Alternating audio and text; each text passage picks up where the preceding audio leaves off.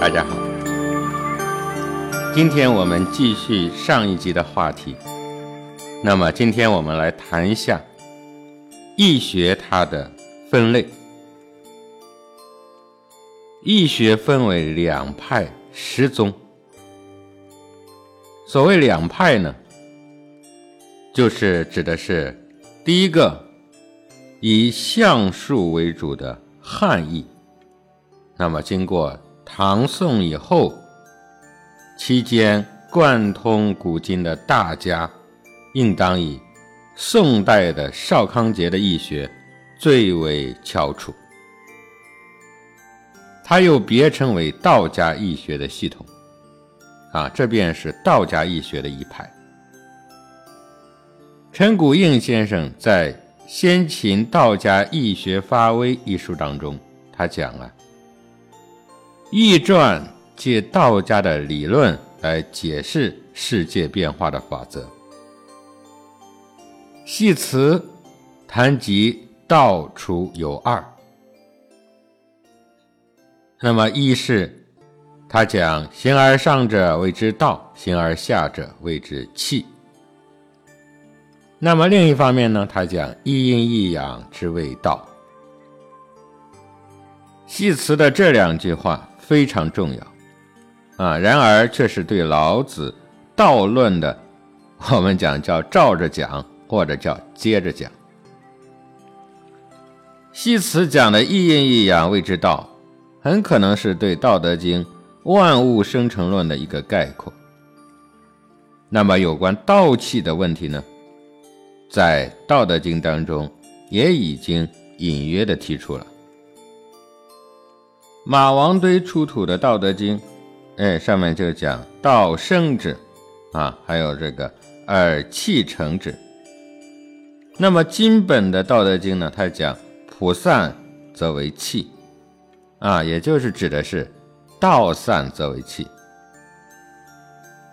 陈谷应先生还说啊，道论创始于老子，无论是万物生成之道，还是变化之道。以及作为事物原理的道，在老子的哲学中都有系统的论述。陈谷应先生在《易传与道家思想》中，他有一段讲话讲得非常的明确。他说，《易经》啊是一部补世之书，《易传》呢，则是提升而为一部哲学义理的作品。两者相距有七八百年之久，那么这期间，老子思想起着承前启后的作用。第二派呢，是宋儒崛起期间，受到了王府四等译著的一些影响，专主以儒理来说易，啊，这便是儒家易学的一派。儒家易学。以其特色，或可称为人文易学。儒家易学秉端于孔子，那么孔子对中华文化传统的形成和发展的建树，在于首创私学，整理了古文献，授徒传授了六经，那么为普及文化，奠定民族文化心理素质。它起到了招权引流的作用，其中一个重要的贡献，就是以儒学的基本精神，它弘扬了易道。历史记载，孔子见到，或者是说重视《易经》，已经是晚年了，啊，他不无遗憾地说嘛：“加我数年，五十以学易，可以无大过矣。”那么这说明了周易在他的心中的地位啊不一般啊，不然他不会到了晚年钻研易理，以至于伪编三绝。那么所谓六宗呢？第一个呢，我们来谈谈叫占卜，它就是指啊以小明大，以微见著，通过微观与宏观的联系。为原理，那么利用一些工具，比方说龟壳、铜钱、竹签、纸牌啊，或者占星等等这样的手段和征兆，来推断未来的吉凶祸福，为咨客分析问题、指点迷津的这样一种方法。《礼记》中就讲啊。意曰：“君子慎始，差若毫厘，谬以千里。”那么古人认为啊，微小的改变会对未来有很大的影响啊。您看这个“占”，它的意思就是观察；“卜”就是用火来灼这个龟壳啊，认为。就其出现了这个裂纹的这个形状啊，它可以预测吉凶祸福。他通过研究观察各种征兆啊，所得到的依据来判断未知事物，或者是来预测未来。第二个呢，叫灾祥啊，它指的是啊吉凶灾变的征兆，在。简有一德中讲：“为吉凶不见在人，为天降灾祥在德。”那么孔永达著书里他指出：“指其已然，则为吉凶；言其征兆，则曰灾祥。”啊，第三个呢，叫谶纬。谶就是预兆的意思。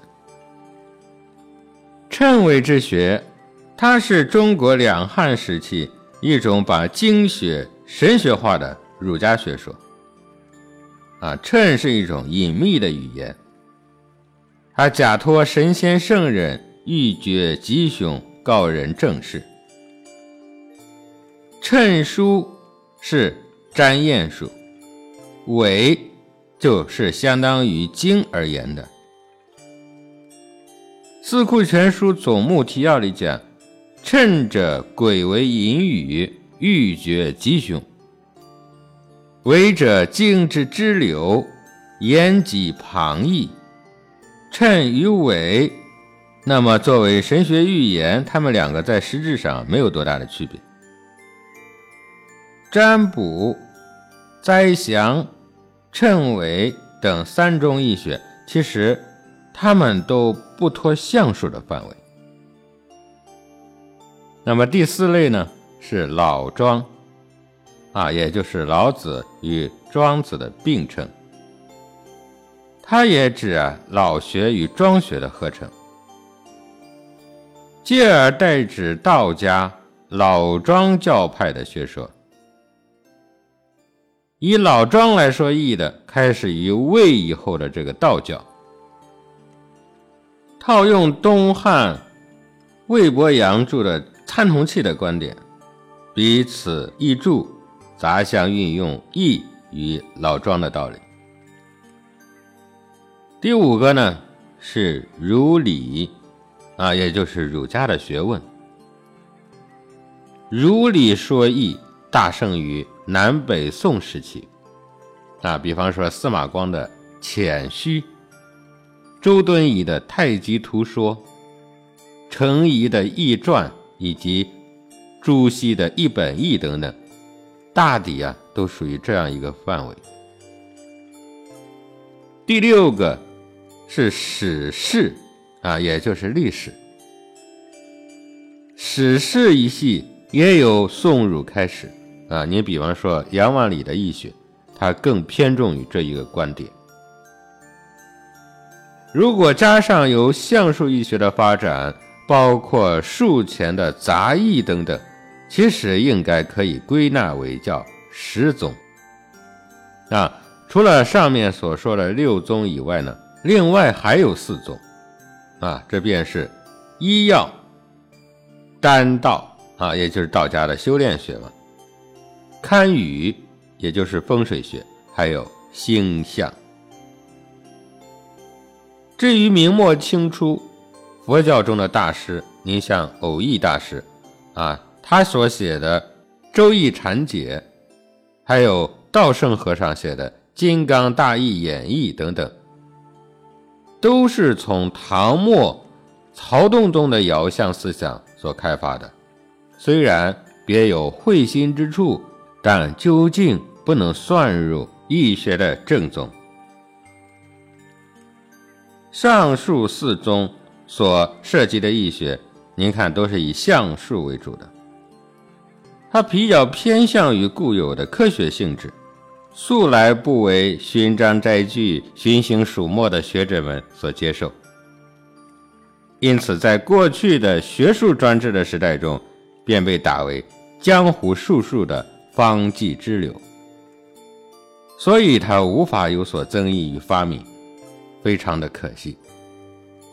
那么，事实上呢，《易经》学术思想的根源。如果离开了相术的话，那只是偏重于儒理了。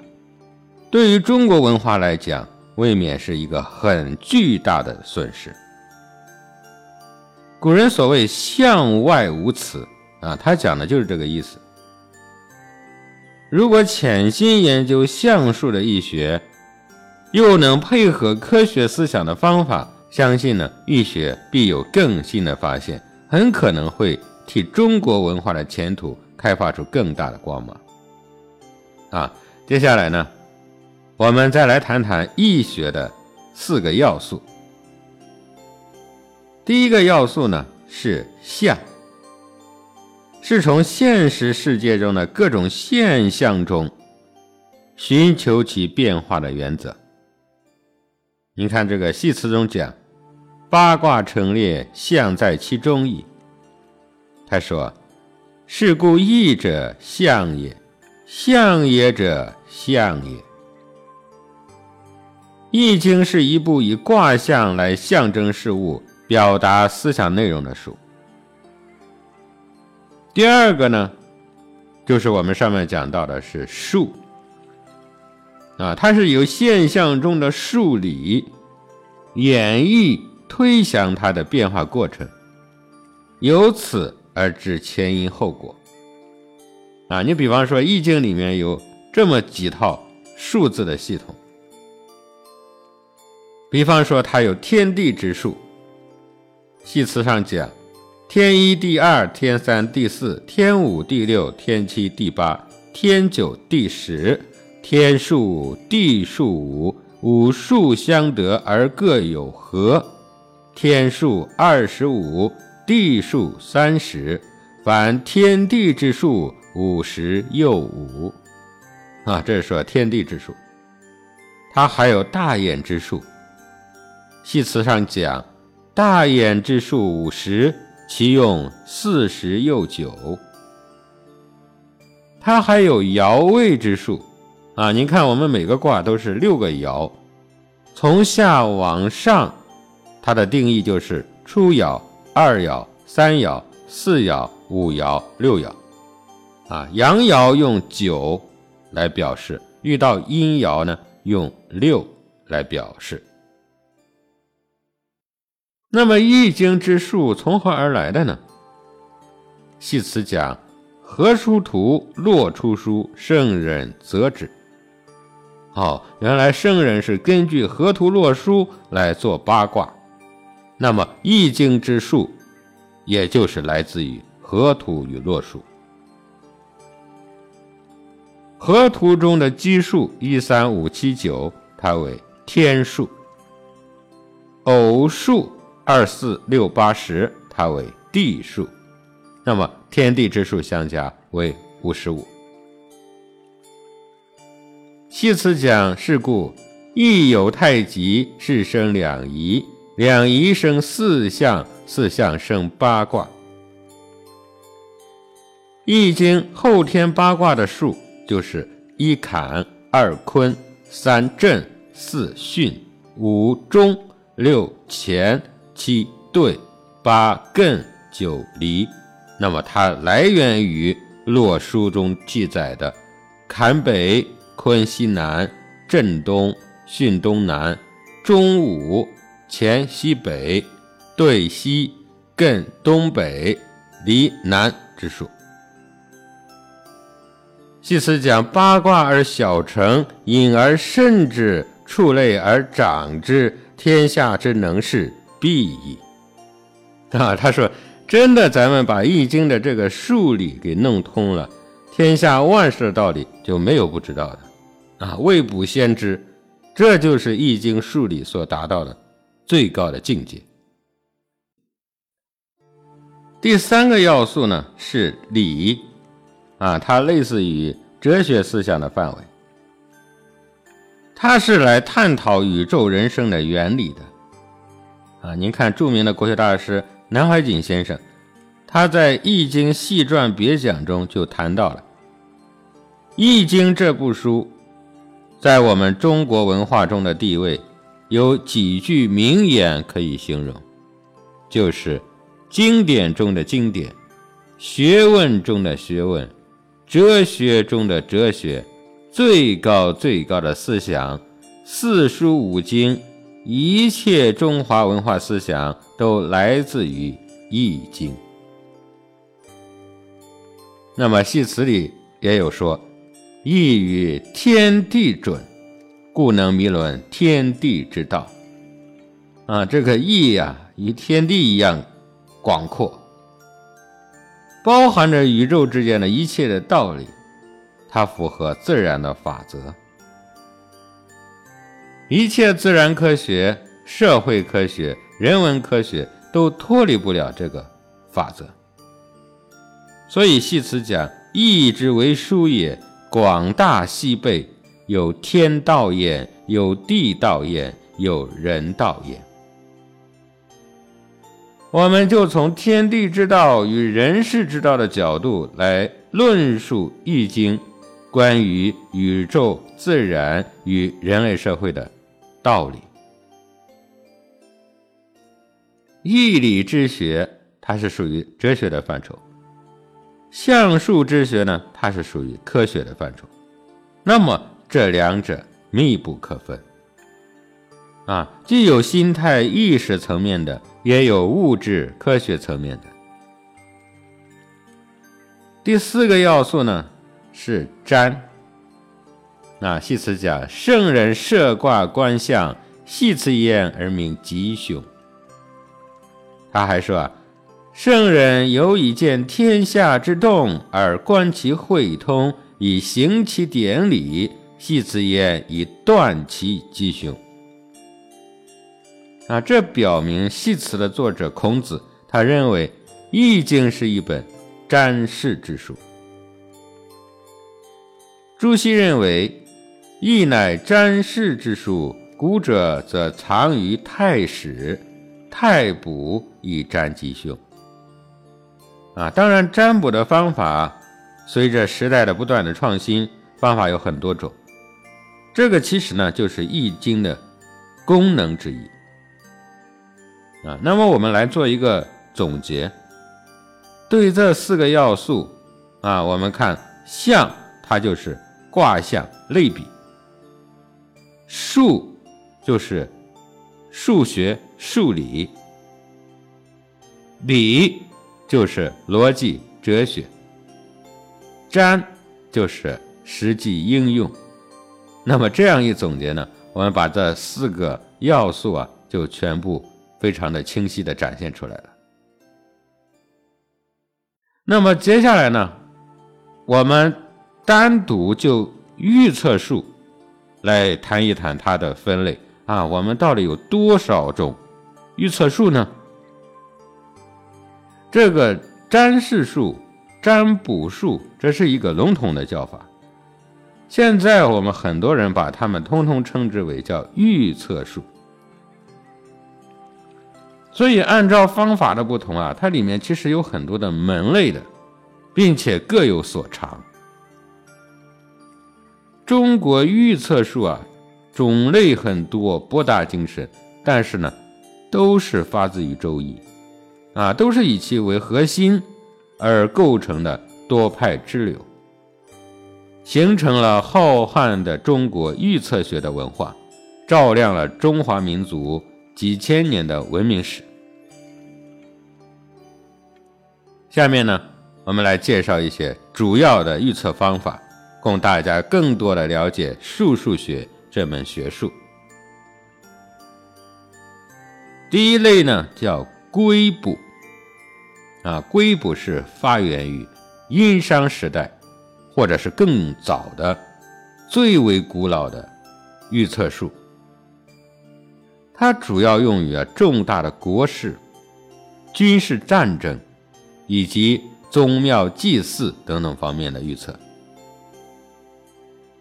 它就是选好优质的这个龟壳，灼烧之后看它的裂纹啊，来断它的吉凶。古时候虽然山川河流众多啊，并且呢景色都是自然风貌，这个龟。固然比较多，但到底是数量有限的，尤其是必须要选择上等的好龟，所以呢，这个方法终究不是长久之计啊。所以后面地位稍微低下的这些诸侯大臣，便用兽骨来代替，断出吉凶之后呢？往往就将其断语刻在龟甲或者是兽骨的这个残片上，这就是我们今天所出土的大批甲骨文，绝大多数都跟这个占卜祭祀内容有关系。所以传到后代，由于龟卜的仪式和程序的这个繁琐，对于选材的这种要求之高。操作呢也不方便等等这些原因，以至于被后来的其他的方法最终给代替了。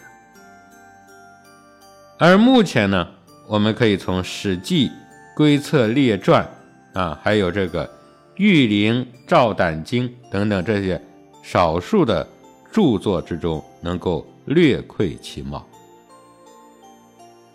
第二种方法是大演示法。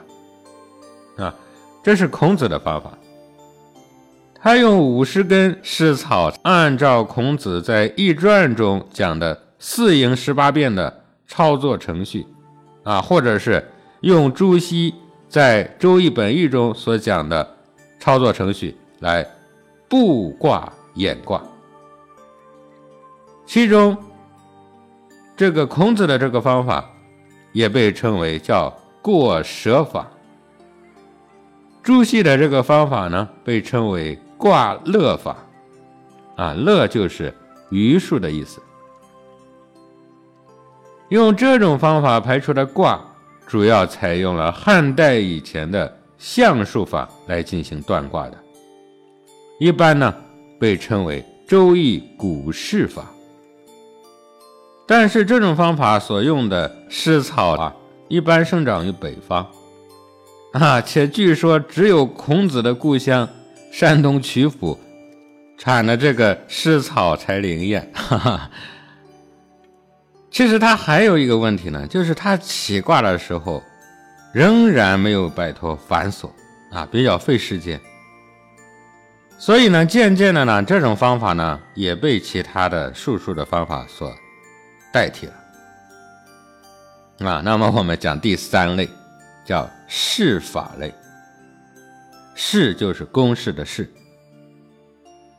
它主要指的是太乙啊，又称叫太一和六壬，也包括其衍生出来的叫金口诀，还有奇门三种啊，也就是太乙、六壬、奇门三种，被称为叫三式。其中呢，奇门最初的时候被称作叫阴符，啊，后来被称为叫遁甲，那么再后来呢，就被合称为叫奇门遁甲。三式的起源都比较古老啊，而且对古代的天文学、数学、历法、干支、河图洛书、六十四卦、二十八星宿等等多方面的要求。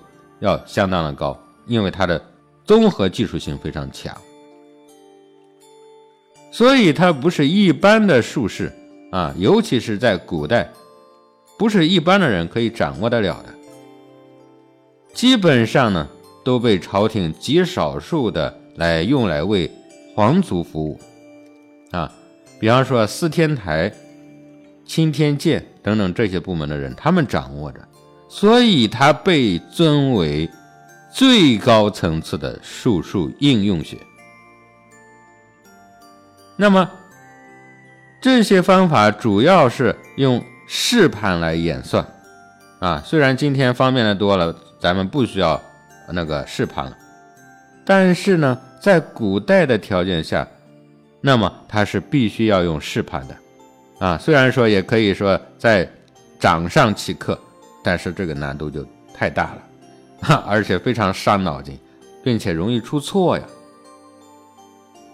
它要配合以天干地支、五行、八卦、九宫、天星、将星、紫白九星。二十八星宿分野，十二剑星，各种神煞等等。您看，甚至呢，它还需要推演流年、流月、流日、流时这些不同的卦，所以它的繁琐，大家也可想而知。在三世当中，尤其以太乙为最为古老、最为繁琐的啊，不但对天文历法的这种要求非常高。而且对数学的水平要求也非常高啊！咱们想想啊，这个千万级的数之间乘除运算，在古代用算筹来演算，那么它的难度简直真的是啊难以想象啊！如此庞大的运算，那肯定不是咱们一般下层的老百姓和江湖术士他所能够达到的。那么后来。当然，发展了一些珠算啊、纸笔的计算方法，包括现在有了电子的计算器等等的计算。那么以至于今天呢，我们看到在网络上可以实现自动的排盘啊，那简直就是快上了亿万倍了。所以它被称为高程数数啊，也叫帝王之学。那么从三世的起源上来看。一开始的时候呢，它被用来预测军事战争的啊，这从三世的最经典的古籍都是来论述军事战争预测的一些赋文。那么从这一点可以看到一一些证明。虽然后来的发展使得三世都可以占算生活的各个方面，而且呢可以用来算命，但就一般来说啊，三世仍然。有分工和侧重的，你像太乙，它主要来预测天灾变异；奇门遁甲呢，主要来预测事物发展的趋势；六壬呢，主要来算人事的吉凶啊，这就是我们所说的三世。第四类呢，叫神术类。啊，一般呢就称为五术，啊，因为它包含了五大神术，它包括紫微斗数、少子神术、铁板神术、南极神术、北极神术。如果再加上它们的源头和分支，还可以分为河洛术。大定数、黄极数、纯子数啊，又叫鱼子数、范围数、算盘数、耶律数等等了。这样呢，就形成了一个庞大的神术体系。神术之所以被称为神术，一则是因为啊，有它神奇之处。尤其是来推算人的六亲的生肖姓氏最为神妙。啊，也有铁板钉钉之说。第二个方面呢，因为它运用了大量的神煞，据说少子术和铁板术是邵康节先生所创立的，他的目的在于发明一种可以按图索骥的算命术，啊，使得其儿子即使是个傻瓜，哈，也可以凭借这个来混口饭吃。所以其正宗的版本就是纯子术，啊，或者叫鱼子术。这个和今天我们所谓的傻瓜照相机的这个含义是一样的，即使连傻瓜都可以照着操作。当然，邵康节先生儿子邵伯温后来也成为了比较有成就的术数家。又据说呢，邵康节先生早就算定了他的女儿和女婿会来偷取神术，所以呢，预先造了两个。假神术供他们偷取，哈哈，这就是后来咱们流传了那么多的假神术的最终的原因了。又传言呢，神术派别的门规是只能始终保持两个人，那真正的掌握这门技术。还有的人说呢，如果给第三个人真传了，那么前两个人中就会死掉一个。啊，所以一般的神术门派都是在老师临终之前才能够把真传传给另一个弟子的，啊，这样就是最终维持只有两个人真正掌握这个神术的真传，啊，当然也有的说是六个人啊，反正他是要有一个数，以此来关照当今各地的风起云涌的各类神术，要么。它本身就是一些虚假无耻之徒为了骗取钱财的手段，要么呢，即使是真传的师傅，如此大规模的授徒，也显然只能是教一些粗浅的皮毛啊，而不可能给你真正传授这个真传。第五类呢是六爻术，六爻术又称之为叫纳甲法。或者叫火柱灵法，它是由汉代的孟喜卦气说和经房先师的姚晨纳甲说而逐步演变过来的，被称为大宗之法。啊，这是由于它不但被各代的江湖民间术士来广泛实践完善而得到了推广与丰富，而且呢。它也被高层人士、帝王将相所采用，啊，甚至用他的这种理论思想来注解了《易经》的文本，可见呢，它的影响之深远。六爻术一般被认为属于中层次的预测术，啊，第六类呢是八字术，八字又称为子平术。或者叫禄命术，啊，当然我们也俗称为叫推四柱。这个方法在隋唐之前就已经产生，并且初具规模了，以至于到了宋代及其大成而渐渐的成熟和完善。这个方法呢，也是雅俗共赏，啊。既有广大的群众喜爱和参与推广，也有高层人士的笃信和参与完善，啊，是我国最为通行的一个术数方法。它是以四柱，也就是年月日时里面的八个字来推算一个人的一生穷通造化，啊，看似很简单，但是呢，它的难度非常大。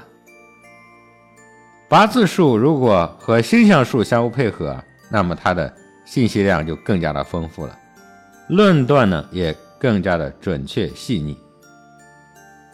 八字数和六爻数一样，它们都属于易学难精的。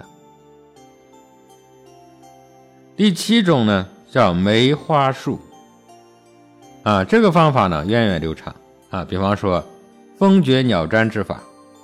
坐端之法、旺气之法等等，啊，当然它需要结合占星术。很早就有发端了。到了北宋邵康节先生的《新编邵康节梅花观梅猜字数全集而集其大成。这个方法以体用为主，而又灵活多变，不拘泥于体用；以卦象深刻为主，而又不拘于你深刻。它区分远近内外，差别动静主客，又灵活体悟义理和生活之理，兼采三要，实应之外应，并能兼顾易经的爻辞。啊，它可以看作是对春秋战国以来的古易释法和断法的一次重大的变革和丰富完善。书中的后两卷论述了测字的方法，啊，也可以看作是后代测字术的一个发端。这个方法虽然简洁，但实则高深难尽。由于其高度的灵活性，而对预测式的内心境界，也就是我们常讲的这个心法，要求非常高啊，所以这个术也称为叫梅花心意。若是从心法的要求高低来作为标准来看，则反而是真正的高级术数啊？为什么呢？因为他这个课内固有的信息量少，需要从外界大量的摄取信息，才能够回答求测者啊多种多样的问题。求测者问到了，您不能说我没有办法来回答，所以呢，只能从各个角度、各个方面去摄取信息，再摄取其他的信息来进行下一步的判断。啊，啊，您像这个三世的术数这些，由于他课内固有的信息已经非常的足够丰富了，相对来说基本上用不着啊，或者是说很少用到再从外界去摄取信息了。所以呢，这个三世他对心法的要求远远的低于梅花心意。对待梅花易数有两种不正确的态度，这里要讲一下。一个是觉得太简单了而加以轻视，故而不学，哈，才看了几天书，觉得哎呀没啥意思，去学习其他的所谓的高级的预测术吧。第二种人呢，他觉得太灵活了，不好把握，哎，所以呢，最终也只得放弃。这种呢，就太可惜了。实际上，梅花易数至少有这么几个优点啊。一个呢，它可以达到对八卦、六十四卦、万物类象的认识和熟练，而这些恰恰是众多术数学的基本。第二个呢，它是对八卦之先后天的方位、数目、宫位、那天干地支、季节月令等等有明确的认识。啊，这个也是几乎所有一切术数学的根本。第三个方面，它可以借此呢来训练你的心法，啊，也就是灵感思维和周围人事物的运动变化吉凶的这种敏锐的能力。就心法而言，严格的说，它也是一切术数的根本。啊，可能有些人认为，比方说这个八字之类的，算一个人终身的一个固定的信息，啊，这种术数它不需要心法。这其实也是一种错误的观念。可以说，一切的术数都是需要心法的。第八类叫占星术，啊，它主要是以天文星象为基础，来观察日月五星，啊，或者称叫七曜，或者叫七正、北斗七星、二十八星宿、十二剑星、黄黑道。等等的这些运动变化，啊，它们的相互作用关系来判断天灾变异，啊，以及这个帝王将相的吉凶。占星术最初的时候，只是将天空的重大的星体与帝王将相这些大人物相互对应，或者是与地球上，当然主要指的是华夏民族地区，它的山川地理与分野相互对应，所以呢，他只能去判断天灾地理的变异，啊，还有这个帝王将相之类的这种大人物的吉凶。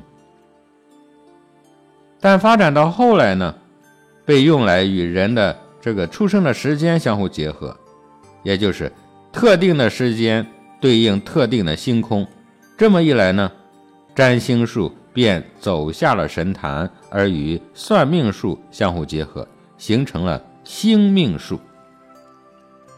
而占星术自身反而逐步的衰落了，因为它的用途比较有限。那么第九类呢，就叫星命术啊，也就是上面我们讲的占星术与算命术的一个结合啊，所以呢，这里我们就不再多谈了。第十类呢，叫刑法啊，象形的形，它又称为叫相法，主要是包括三种，也就是象宅、象人、象相宅也称之为看风水啊，古代叫堪舆学。宅分为阳宅和阴宅，阳宅就是活人的居所，那阴宅呢就是死人的坟墓。若以派别来分，那么大体上它有八宅派啊、飞星派、悬空派、金锁玉关派，还有三合派。等等吧。虽然门派众多，但是呢，其实他们是需要取长补短的，啊，是需要相互借鉴的，不能够固步自封。啊，比方说有人说这个八宅派它不准确而加以抨击，但是呢，又有人说其实真正的八宅派的东西只是传出来了一半啊，还有一半根本就没传出来。所以一般人使用的自然就难以准确。又比如有人说“金锁玉关”的断语不准确，其实任何的断语都是有使用条件的。哎，这个和八字的众多的断语有使用条件，它们是一个道理。如果僵化教条的使用死套，那么不准确这就是必然的了。第二个呢，我们说说相人。我们也叫看相，又称为封建等等。它主要包括了面相、手相、身相、骨相、体相、志相啊，也就是斑和痣，以及白鹤神术等等类别。印度和西方甚至还有人看臀相和足相啊，据说也很准确。第三个方面呢，是相字，当然它包括了姓名学，也就是测字学。古代呢称之为叫破字，叫相字，叫拆字等等。但是现在的观点看，我们来说这个测字这个术语呢，就更加的准确了。测字虽然是小道，但实则它也是一门。大学问。自古以来，人们对文字就有一种崇拜的心理，啊，因为一个汉字本身的信息量有限，这样呢，就使预测师必须得到较高的心法，从外界摄取信息来补充，从而满足求测者的各种需要。